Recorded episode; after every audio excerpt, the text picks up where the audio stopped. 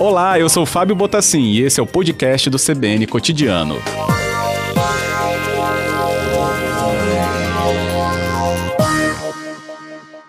Doutor Gilmar, boa tarde. Boa tarde, é, Fábio, boa tarde, ouvinte.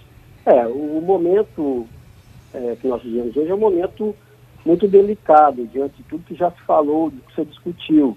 Né? O Brasil, de um modo geral, passa por uma pandemia e a falta, às vezes, de uma coordenação geral do governo federal é, fez com que é, a gente não tivesse uma liderança nacional a respeito disso. Então, o, a situação é, é grave. Né? O, no estado do Espírito Santo, por exemplo, o próprio secretário de Saúde já, já falou por diversas vezes que o sistema não suporta mais, é, é mais pacientes e alguma medida precisava ser adotada. É lógico que nesse momento né, o gestor e as pessoas, as autoridades responsáveis pela decisão, né, é, é, é, analisam né, todos os cenários possíveis. Ninguém quer decretar uma quarentena igual essa foi decretada, mas ela foi necessária diante do cenário, vez que com o agravamento da pandemia, né, corremos o risco de perder pessoas sem o atendimento médico necessário. Ontem a gente falava sobre né, o que deve preponderar é o direito à vida, até com uma convidada, né, doutora Elda Bussinger, conosco, trouxe um pouco dessa experiência dela, né, na própria área do direito, mas também da saúde né, pública. É, esse direito à vida, né, então, ele está resguardado quando se pensa né, que todo a cidadão, então, que procurar o seu atendimento hospitalar, por conta, né, claro, né, desse momento pandêmico, deveria e deve tê-lo, né, esse atendimento. Então, doutor Gilmar, as medidas colocadas agora estão estão né, direcionadas para este ponto. Então, por 14 dias, essa discussão né, é, passa então até a observação dos efeitos sobre a medida nesses números. Mas como lidar com os conflitos é, que surgem, né, claro, sobre isso, quando se fala, por exemplo, né, da suspensão de atividades né, comerciais? Exato. É, é uma questão de ponderação de valores. Como, como você mesmo acabou de dizer, o direito à vida ele sobrepõe é, sobre todos os demais. É lógico que você deve minimizar danos no caso da, da questão econômica, isso é muito importante, porque a gente se fala muito em, em auxílio emergencial para as pessoas né, é, individuais, mas assim, uma ajuda mesmo financeira às empresas, isso é uma, uma questão que deveria ter sido coordenada desde o início pelo Ministério é, da Economia e, pelo que a gente observa, não foi feito dessa forma, porque eles, eles oferecem linha de crédito ao, ao empreendedor, ao empresário, e essas linhas de crédito ficam de difícil acesso. Então, assim, é lógico que o empresário, de modo geral, principalmente aquele menor, né, que tem mais dificuldade ao acesso, ele realmente passa por um momento difícil, mas não, não havia outra medida a ser adotada. Todo mundo sabe desde o início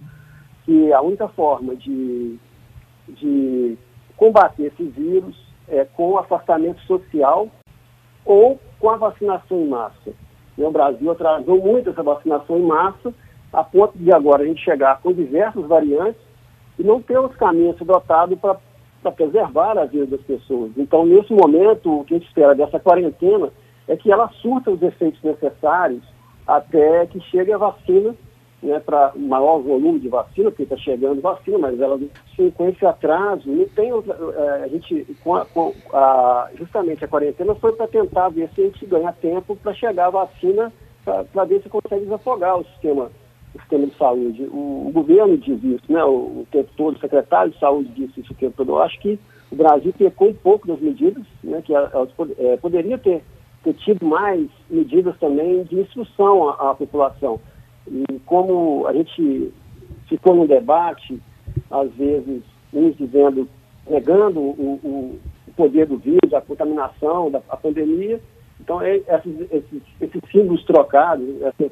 essas, ideias trocadas, eu acho que prejudicou um pouco. E o fato também da, da, do Brasil ter feito opção por pouco, poucas vacinas, né, por poucos laboratórios. E isso realmente está atrasando, mas creio, pelas que, que em abril a gente terá um maior número de vacinas, segundo o relato do próprio governo do Estado, isso pode ser que nos ajude a não ter né, que, que, que manter medidas tão restritivas como essas que foram decretadas agora pelo governo com apoio nosso de todo, todas as autoridades do Estado.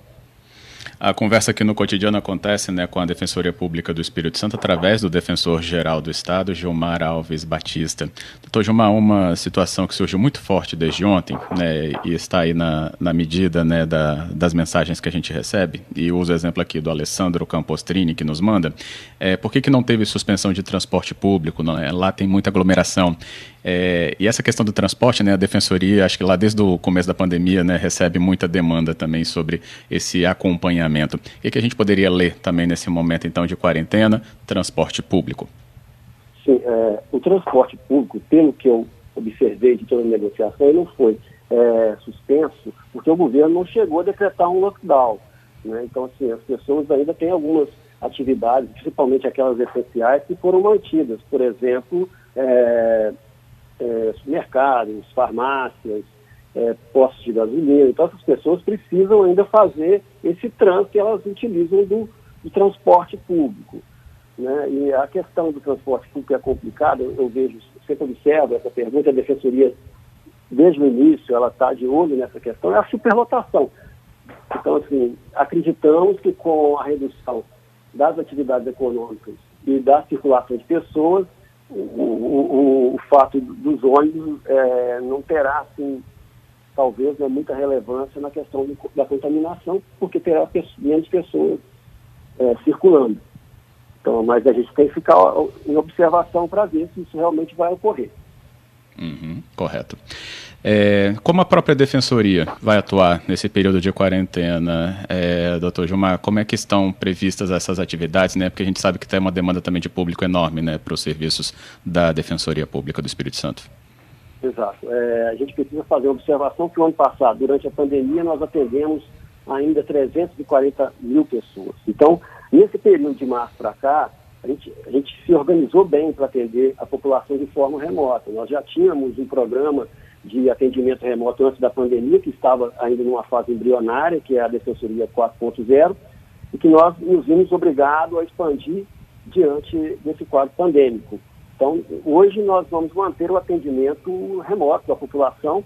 Creio que não vai se alterar muita coisa em relação do que já vinha ocorrendo, que nós estamos preparados para atender toda a população em todas as áreas de forma remota. É lógico que não é a mesma coisa de uma pessoa ir até o núcleo, mas a gente consegue dar conta. Nós temos hoje vários canais de atendimento, vários telefones disponíveis no site, temos o próprio site onde a pessoa consegue fazer contato em algumas demandas específicas, como a, a da área de família, e nós é, estamos atentos a demandas que surgem, que possam surgir nesse período, né? Assim, sempre atentos a isso. Creio que nesses 14 dias a população, em relação ao atendimento da defensoria, do que já vinha ocorrendo, não vai sentir assim, muito prejuízo. Prejuízo não. Aí nós temos que fazer diferenciação, que a Defensoria Pública atende a população e leva, às vezes, ou resolve né, de forma amistosa, através de acordos, ou às vezes chega de levar até o judiciário. Aí a entrega da nossa ação judiciária passa depois ao controle da atividade jurisdicional. E aí nós não temos mais, assim, como, muito mais, né, como controlar o andamento dessa ação de, na questão de tempo. Isso eu gostaria de uhum. deixar claro. Porque às vezes a pessoa entra com a ação, assina a defensoria e às vezes ela está demorando, mas a ação tem um trâmite, um trâmite normal, né, que a outra parte às vezes precisa defender, isso leva um tempo e, e às vezes nem todo mundo consegue entender isso. Mas a gente consegue absorver agora uma grande parte da demanda através da forma remota, as pessoas precisarem deslocar e ir até os núcleos da Defensoria Pública. Confirma o endereço para gente, até para o ouvinte também ter essa noção de onde digitar lá, o que digitar, né, para achar os serviços da Defensoria. Está no site, né, é www.defensoria.es.des.br. Lá tem todos os telefones da, da, da Defensoria e todos os canais de atendimento. Nas portas dos núcleos da Defensoria também existem as mesmas informações, onde as pessoas que às vezes vão até os núcleos, até os núcleos de atendimento, sem saber que está atendendo de forma remota, lá também tem essas, essas, essas orientações, bem como também nós temos lá pessoas que possam orientar como que está sendo adotado o atendimento da Defensoria. Ótimo. Doutor Gilmar, muito obrigado pela conversa ao vivo aqui na tarde da CBN, explicando um pouco mais dessa atuação e também das leituras da Defensoria nesse momento. Obrigado. Eu que agradeço pela oportunidade. Uma boa tarde, bom trabalho. Boa tarde, obrigado.